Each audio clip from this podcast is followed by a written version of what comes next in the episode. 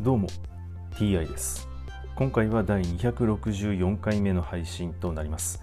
テーマは引き続き新約聖書の紹介です。早速いきましょう。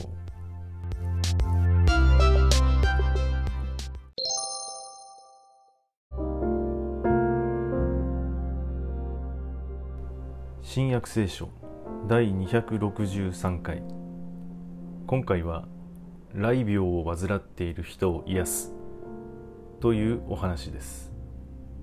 イエスがある町におられた時そこに全身雷病にかかった人がいた。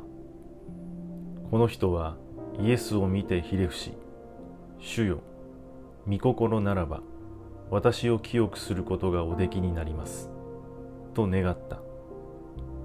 イエスが手を差し伸べてその人に触れよろしい清くなれ。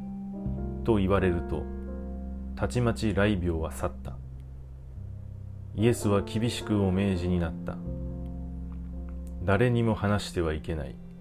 ただ行って祭司に体を見せモーセが定めた通りに清めの捧げ物をし人々に証明しなさい。しかしイエスの噂はますます広まったので大勢の群衆が教えを聞いたり病気を癒していただいたりするために集まってきた。だがイエスは人里離れたところに退いて祈っておられた。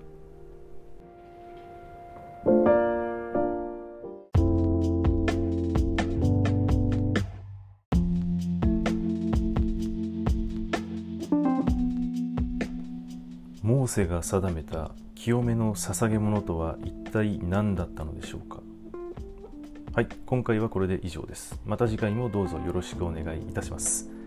それでは。